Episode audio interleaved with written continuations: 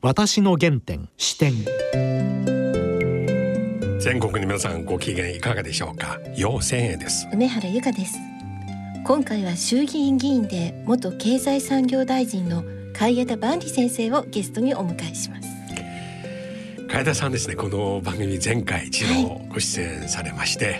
あの時は、自分が少年時代家の近くのお寺で漢文を刻んでる石碑を見て、そこから中国の古典文化に興味持ち始めて、はい、またお父さんからつけてくれたお名前海田万里は万里。の頂上の万里と、いろいろ話しましたね、はい、そして最近ですねなんと中国の北宋の有名な詩人文学者そして政治家である祖食さんの本を、お書きになったんですよ。はい、祖食さんというのはあの漢文の授業でちょっと詩を読んだことがあるかな、はい、というぐらいなんですが「食」という字は左に「車」と書いて、はい、右に式典の式。典の式、はい、祖食また外場とも言います。外場東場で漢字で東と書いてそして土辺に川。あそれは。漢字を見て思い出したのはね。あの中華料理。トンポーロそうトンポーロのトンポは、はい、素食外坊さんの大好きな豚肉の角煮ですよ。そうなんですね。まあそれよりおそらく、はい、おそらく海田さんは私の推測ではこの祖食の人生における激しい浮き沈み、うん、つまり当時北宋時代の戦力の中枢にい。ながら、はい、そして権力闘争に負けて地方に左遷されて、はい、でその後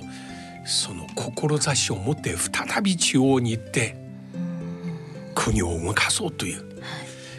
その部分がかなり共感したのではないかと、はい、それも含めて、なぜ今粗食なのか聞きたいんですね。はい、それでは私の原点進めてまいります。私の原点視点。海田さん今日よろしくお願いします。はいこちらこそよろしく久しぶりです、はい、前回この番組でご出演された時に、ええ、大学時代の話。ああそうでしたね、えー、はいはい、中国との出会いなど、えー、はい、えー、はい、あとお父さんがつけてくれたこの万里という。ああなるほどね。初めて聞きました、万里の頂上にいやそれはそうですよ。なるほどと、えー、で最近、ええ。中国の宋の時代の詩人、祖食についてのご本が書かれるそうですか。はい、そうですね。あの実は足掛け5年かけましてね、あの書いたあ本なんですけれどもね。まああの祖食というとなかなか日本の人はね、うん、あのすぐパッと来ないんですよ。理白だとか徒歩だとかね。そうね。そういう人ならすぐねああこんな詩があるなということですけど、はい。うん。はい、あの一番有名なあ詩ではね「あの春宵一国値千金」というね、はい、春の夜は本当にね、あの素晴らしくって、はい、えー、まあ大体2時間がね、あの千金に値すると。えこれはやっぱり有名な詩でただねあの書食が自分で編集した、えー、この自分の詩を集めた「書食集」という中にはねこれ入ってないんですよ。だからどうしたろうかとかいろんな、まあ、推測が働くんですけれども、あのまあ、若い頃ねあのそれこそ日本でいう芸者遊びをしてね 若い官僚ですからね、はい、場所は甲州というね、はい、あの杭の甲州でね、うん、まあ、あの西湖に船を止めてね、はい、あの芸者さんと一緒に遊んだんでしょう、その時にどうもね作った詩ではないだろうかということでまああの戯れに作った詩だからあんまりわざわざね自分の作品集に載せるまでもないやということで、はい、えどうも出さなかったんじゃないだろうかというようなあまあ説がねそういう説を私は取ってるんですけどね。これは学校の教科書なんかでもねよくやります。あともう一つね、うん、これは皆さんねあの一般の方もよくあの食べてるって料理でね、トンポーロってトンポールソトンポーの。そうそうとあれは祖食というのは、はい。まあ、自分でつけたあーまあ、ニックネームで、えー甲州という黄色い州というところでね、はい。悲惨な生活を送ってた時にね、はい。えー自分でこの荒れ地を開拓して開墾して、はい。えーそこを東波とトンポーというね、はい。えーえーあれをつけて名前をつけて、自分を東馬孤児と言ったんで、彼が作ったからトンポーローとはい。言うんで、みんなあんまりこの由来は知らないでねただ美味しいんでね、あのー当時はね、あのー豚のあ何脂肉ですからあんまりね、みんなあの見向きをしなかったんですよ。まああの草食自自身がその、えー、猪肉を食うとつまり豚肉を食うという詩をねまあこれもザレ歌の詩ですけれども作ってますけれどもねその中でねあの本当にその豚のバラ肉なんていうのはね、あの安くてね、えー、貴人たちは見向きもしないと、だけど貧乏な人たちはね、えーまあ、その料理の仕方をしないと、知らないと。いうことで誰も見向きもしなかったのをね、まあ、彼があいろいろどうやったら美味しく食べられるだろうと。まず彼は貧困の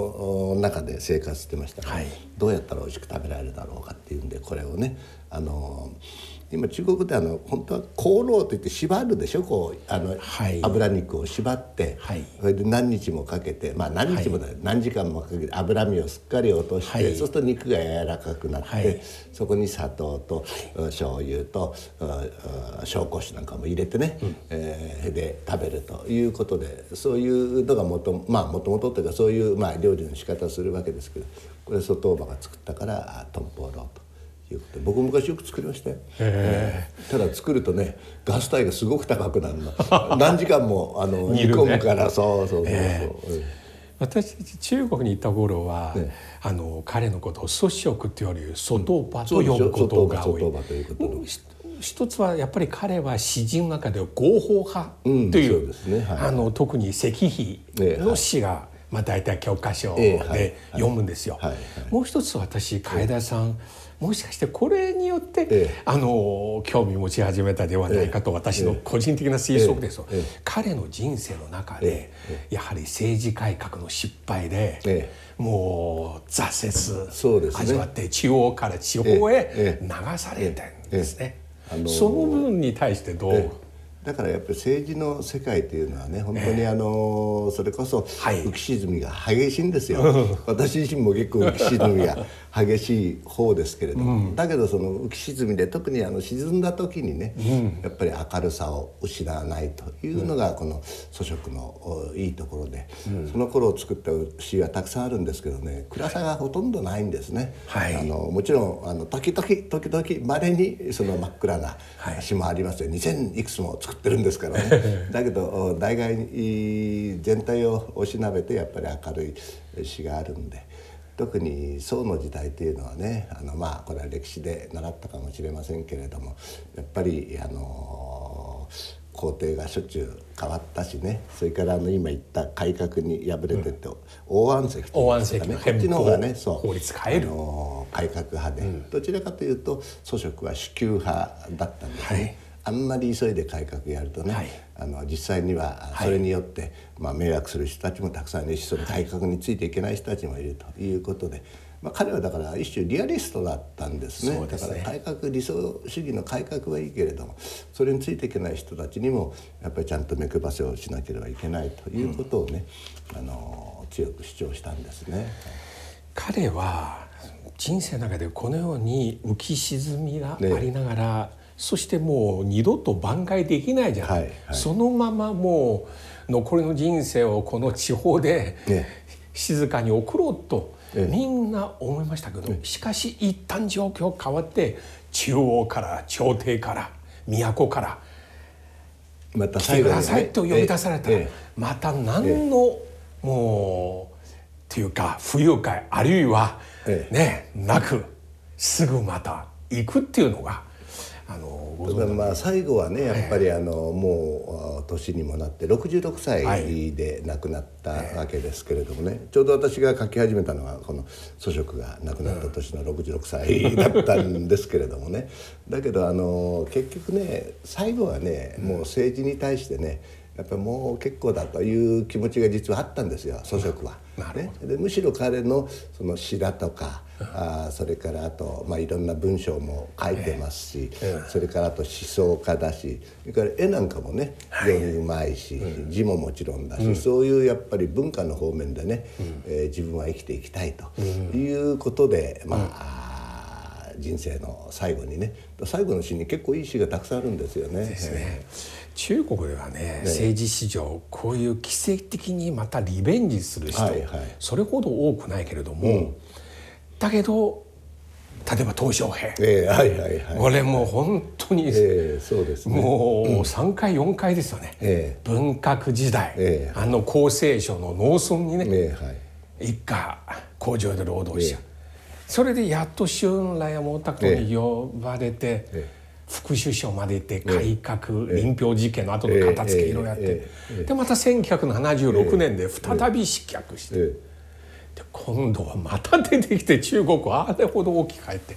起き上がりこぼし。あの まあ日本ではよくね剣道長来とか言いますけれども、本当はあの中国でね「えー、ドンシャン在地」と言ってね。東山東再起山東東山再び起きると、はい。こっちの方が正しいんですね。あれは東山というあのあれやっぱ官僚でしたよね、あのそれが何度も失脚して、またあ、起きたからという言葉で。そうなんですよ。剣道長来というのはまあ日本はよくねあの使いますけど。ちょっと悪いイメージです、ええそう。一回村を襲って引き上げた悪党がまた戻ってきてその村を襲ってるっていうね。そその騎兵部隊が再びやってきた。もう誇りが上がってるっていうイメージ。それをね日本の人あんまり知らなくてね、あの海田さん私もね落ちたことありますか？ら選挙にね「剣道将来おめでとうございます」いやそれ演技悪いいや演技ありだからいやいやまずねまだやめてくださいまだ剣道将来っていう方はまだいいんであのよく剣道従来というんですよ。だからこれ銃と長銃って言ったら重い方ですよ。そうです長って重ねてくるといや長と呼ばなきゃいけないんでそうですね。まずそこがみんなね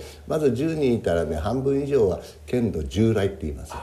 でまあ残りの、まあ、2割か3割が剣道長来って言うんだけどね。ただその長来っていうのも本当の意味から言うとね あんまりいい意味じゃなくてね。これはね、ええ。要するにじゃあ例えば腹壁？ええいわゆる、はいはい。例えば辛亥革命の後、ええ再び遠征会皇帝はいに戻ろうと、ええこれは一種の剣道将来、まあそうかもしれないですね。ね。まさに東山ええ再起。これが一番本当はね、だけどまあそこまでまあ日本人にはねあの要請しませんけれどもだけど本当は正しく知っといた方がね、本当は四文字熟語をね、ただこんなことはなかなかあのテレビやラジオでもねよく四文字熟語出てくるけどねこんなのやらないですねやったことないですね。え楓さんも昔から、ええ。あの確か前回の番組の中で小さい時、ええ。家の近くのお寺の石碑を見てそこから漢文漢詩中国の文化興味持ち始めたわけだから「君主三門をいるを許さず」というね、あれがあってね、あ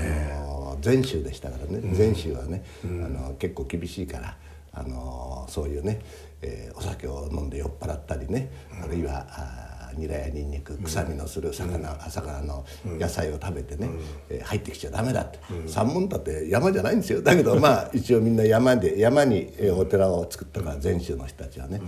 この祖職のおもう随分やっぱりねあの禅宗の人たちとね交流があってね、あの彼はかなり仏教にね帰依してるんですよ。ちょうど宋の時代っていうのは禅宗とね、えー浄土宗かな、えーそっちがこう大体大きく分かれてね彼は禅宗の方でね、えーいろいろおお寺のお坊さんとね、お付き合いしたんですよ。えこの本をえ。書く理由はええ何でしょう？祖職を日本人の皆さんに紹介するだけではないですね。で紹介する本たくさんありますよね。えええそうあります。これ意やっぱりご外とあるんですよ。自身のそう。浮き沈みと。浮き沈みとから重ね合わせてね、ええそう、はい。それからだからそれから私だけじゃなくてねあの人間みんなね、浮き沈みあるんですよ。あるんですよむしろ浮き沈みない人の方がね珍しいんで、はい。だから私自身もかなり浮き沈みしてる方だけれども、はい。一人一人ねあのぱりみんなそういう浮き沈みやねいろいろ、まあ、中身は違っても浮き沈みはあるはずだし、はい。それから今やっぱりこれあのコロナのね、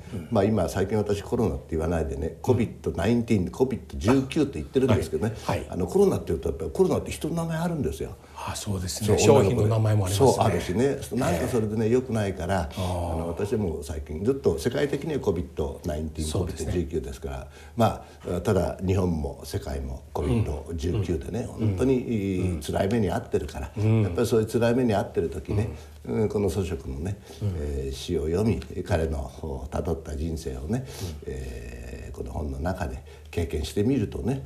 やっぱ意外とこの前向きにね私自身が前向きになったんですから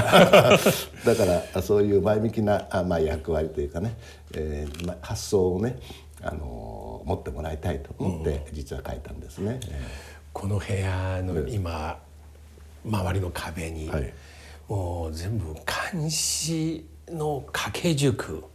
ね、これ中国のラストエンペラー新王朝最後の皇帝溥儀の弟不潔さんがーそうですね、はい、庇護してくれ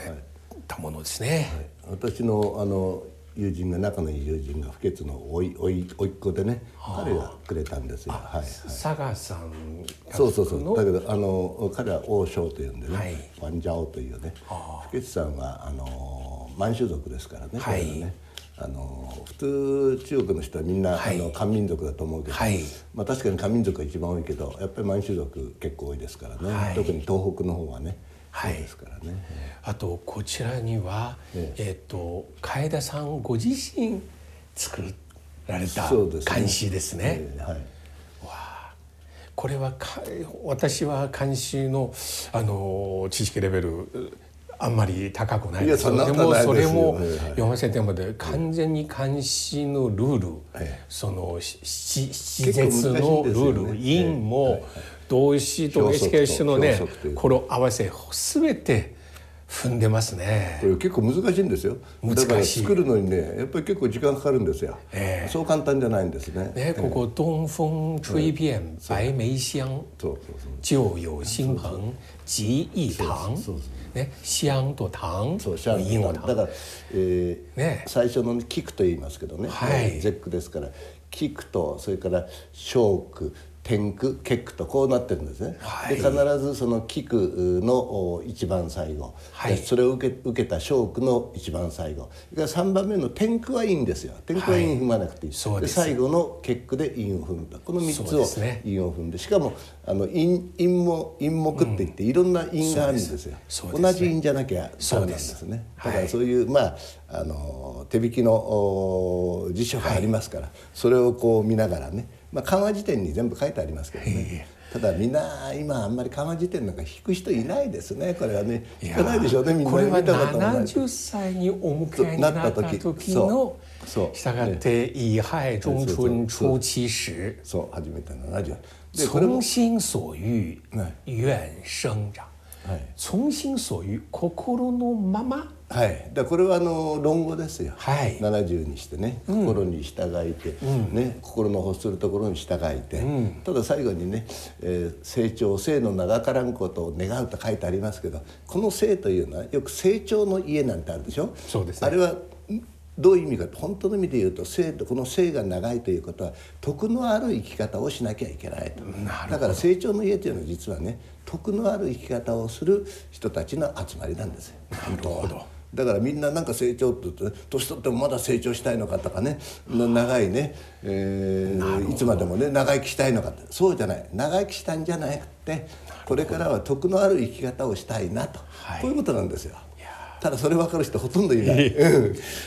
うん漢詩漢文、まあ日中のええ。千年以上の交流の中でいろいろ影響ありまして、今の時代にとって特に政治家の方にとってはこの漢詩漢文の教養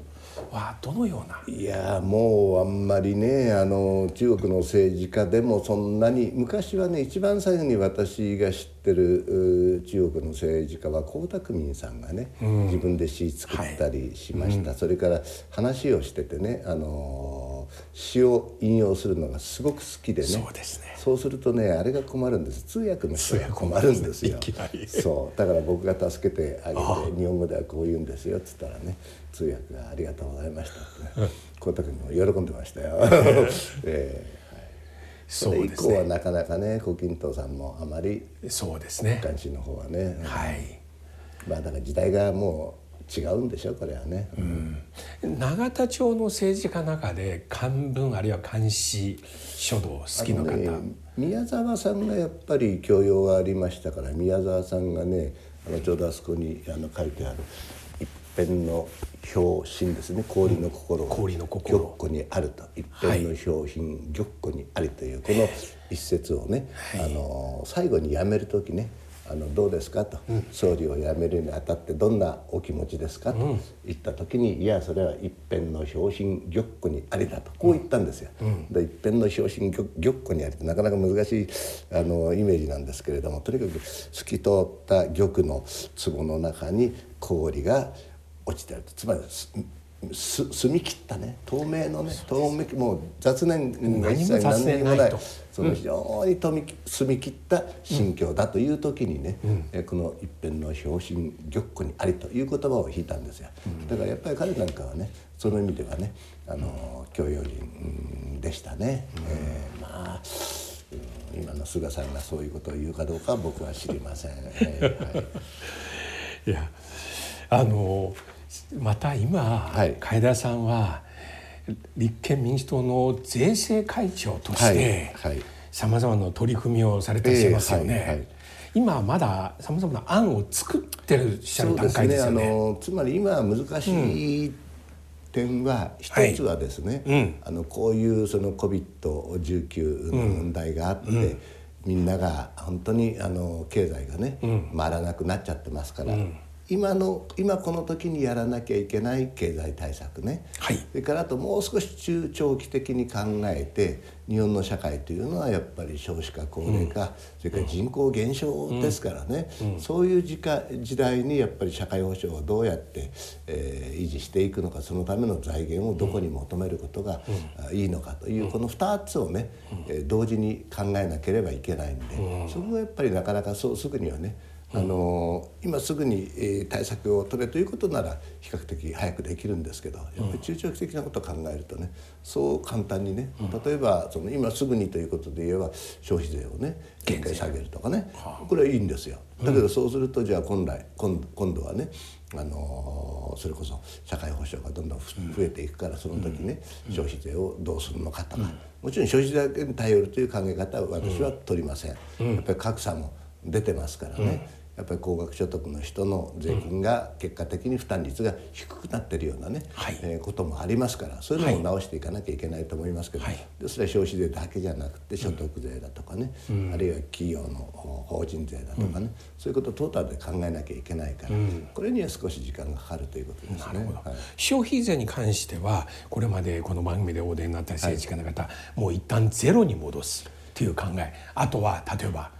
3パー。あるいは5パー。そうね。で海田さんはどのぐらい？私はね、あの特に今回ね、うん、あの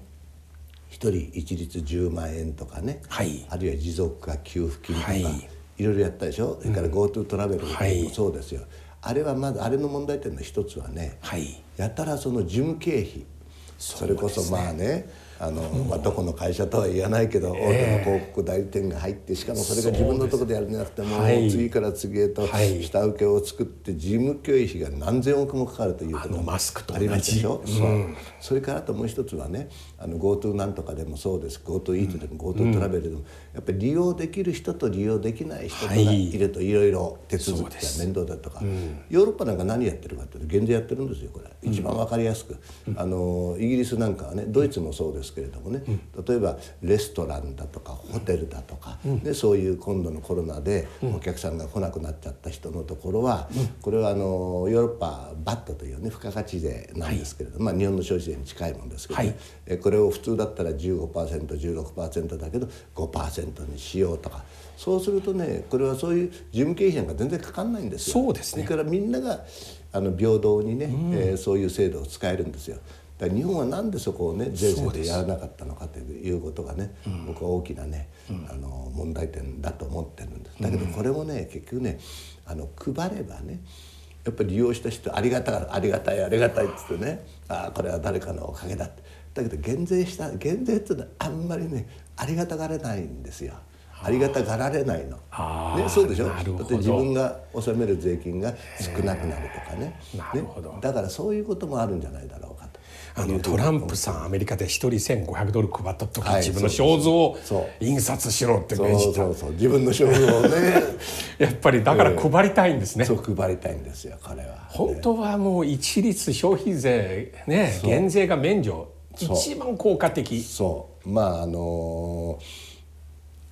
業者がねだからいちいちコンピューターなんか買えなくていいんですよ、うん、もうそのままにしてその代わり納税しないでいいですよということにすればいいんですよ、うん、それが結局補助になるわけでしょ？そうですね。ね？それからあのやる人は別に何かカード持ってなきゃダメだとか、うん、私なんかだからそんなのやらないから食事に行ったっていつもあの支払いしてるから。そうすると結局なん隣にいる人はカードでやってなんかで何パーセントこれでポイントが何とかだって言うけど。もうしょうがねえなと思ってね。なるほど。そういう人多いはずですよそうですね、旅行業界飲食店だけではなく全ての個人消費、うん、一斉に恩恵を受ける、うんだからそう経済もありますね。どこまでねどこまで範囲にするかということはいろいろ議論がありますよそれは、ね、だけどそういうこともね本当は考えた方が私はいいんじゃないだろう。かいろんな意味で不公平がないんじゃないかなと思ってるんですね、はい、あとね私もう一つ楓さんにぜひ聞きたいのは、はい、楓さんは経済の専門家としても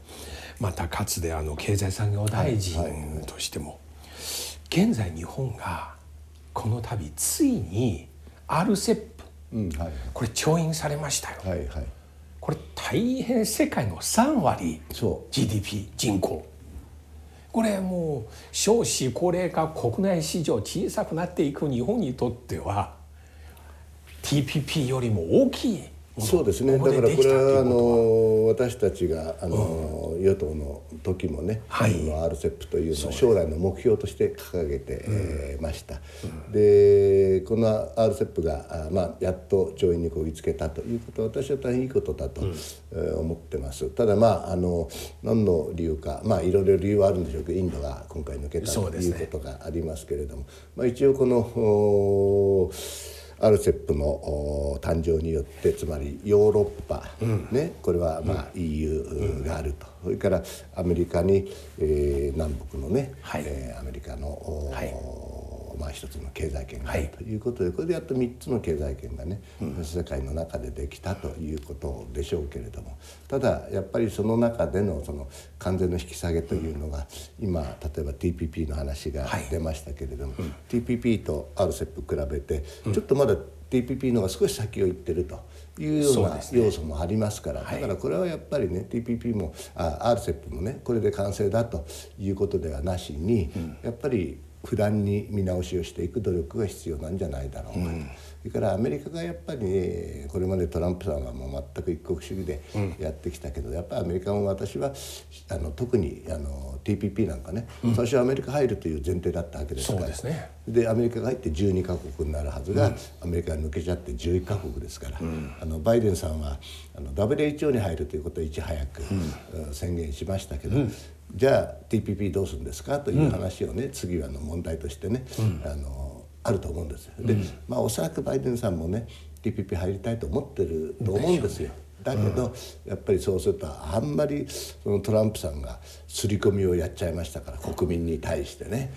TPP なんか入ったらとんでもないあんたたちの仕事を奪われることなんだということで散々言ってきたから。やっぱり今回の選挙の結果見てもやっぱりそういうトランプさんのまあ私は刷り込みと言ってますけどね、うん、国民に対してこうだこうだこうだと一方的な考え方を押し付けて、やっぱそれをそうだなと思う人たちがね、やっぱり言うことは事実なんです。半分近く、ね、そうするとやっぱりこれからはもうそういうね分断じゃなしに、えー、共存していくということをやる場合は、やっぱりトランプあのバイデンさん TPP に参加したいなと思ってても、なかなかやっぱりそれはねあの難しいかなというふうに思うんです。やっぱりそういう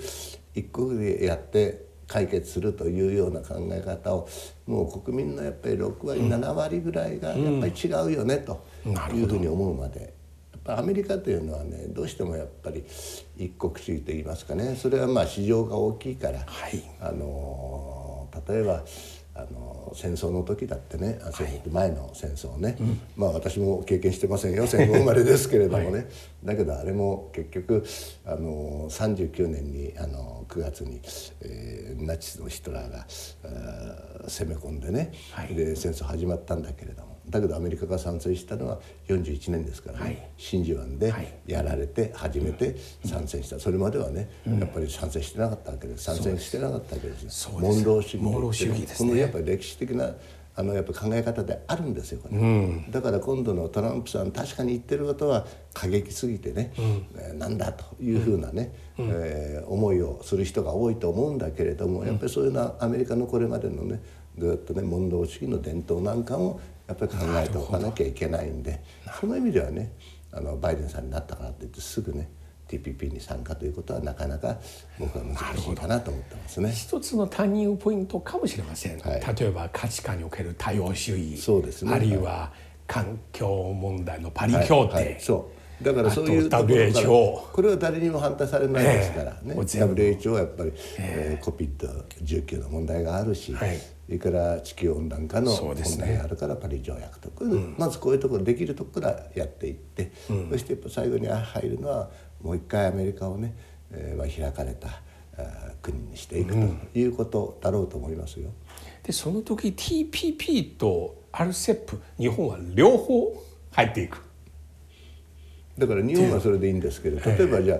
TPP の場合は中国が入ってません。ねこれはね、ええ。だから中国自身もこれからじゃあどうするのと、TPP どうするのという話、はい。それからまあアメリカ自体がどうするのという話、それから RCEP はまあその意味では太平洋ということですけれども、じゃあインドはどうするのとか、まだまだねそういう経済協力のあの枠組みというのはね一回調にしたからそれでもう全て終わりということじゃなくて、どうやってもう少し広げていくのか、それから国の数を多くするだけじゃなくて中身をどうやってやっぱり進化させていくのかと。そういうこともやらなきゃいけないと思いますね。今日どうもありがとうございました、こちらこそ。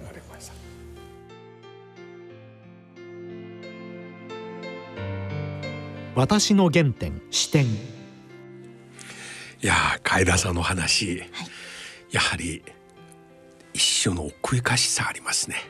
それは漢文漢詩とも関係ありますが、なんか先ほどこの壁に書いたこの一行の漢詩のように、一辺の表紙がね漁港にありと。すがすがしい感じ。透き通った感じ、うん。どこまでも透き通った。私は漢文漢詩は単なる教養だけではなくはい。小さい人生のさまざまな場面自分の指南にもなりますね。はいそしてこの本。はい、えーリスナーの皆様にプレゼントをいたします。逆境時代を生き抜く力祖食その詩と人生出版芸術社から出ています。こちらの本をプレゼントいたします。詳しくは番組のホームページからアクセスしてください。はい。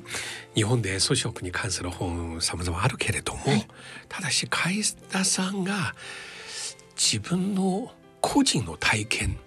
自分の人生を通してもう一度この70歳を迎えた時点で粗食を考えるというのが私共感を得る方多いと思いますよ。ねはい。このコロナ時代を生き抜く力をそうですね。く。れる本かもしれません、はい。ぜひアクセスしてください。それではそろそろお時間です。お相手はよう千円と。梅原由香でした